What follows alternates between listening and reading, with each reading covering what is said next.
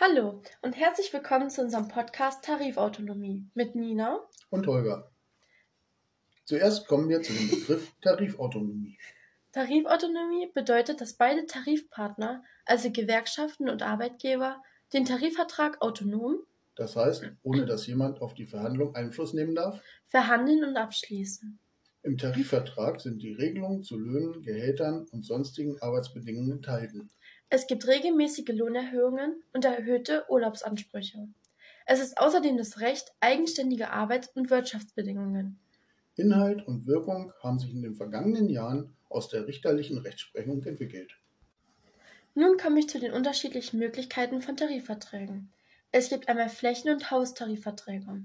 Grundlegend zwischen Lohn- und Gehaltstarifen sowie Rahmen- und Manteltarife, zum Beispiel Urlaubsgeld, Urlaubstage, Arbeitszeiten, Zuschläge für Sonn- und Feiertagsarbeit, Weihnachtsgeld, Sonderzuschläge, Sonderzuwendungen und Sonderzahlungen.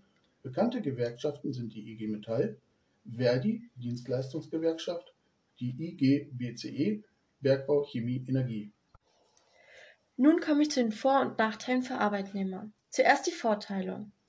Die Handlungsposition gegenüber Arbeitgeber ist effektiv gestärkt. Ein bestimmter Mindestverdienst ist vertraglich garantiert.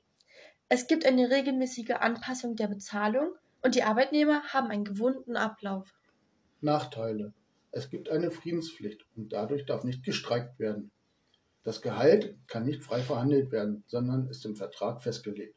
Für mehr Leistung gibt es nicht mehr Geld. Nun die Vor- und Nachteile für die Arbeitgeber. Die Vorteile. Weniger Aufwand bei der Lohnberechnung. Qualitative Leistung steht im Vordergrund. Materialien werden geschont, da die Arbeitnehmer mehr Zeit für die Arbeit bekommen und dadurch weniger Fehler machen. Nun die Nachteile. Die Arbeitnehmer haben keinen Leistungsanreiz. Die Leistungsfähigkeit ist Zeitlohn zweitrangig. Die Unternehmen können Lohnkosten besser kalkulieren. Das ist von zentraler Bedeutung für die langfristige Budgetplanung.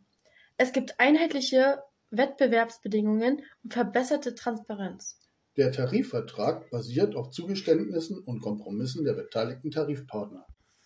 Der Abschluss einer neuen Vereinbarung zieht sich deshalb über mehrere Wochen und Monate. Tarifverträge sind wichtiger Bestandteil des Arbeitsrechts und stärken die Rechte der Arbeitnehmer. Jetzt wisst ihr alles Wichtige über Tarifautonomie.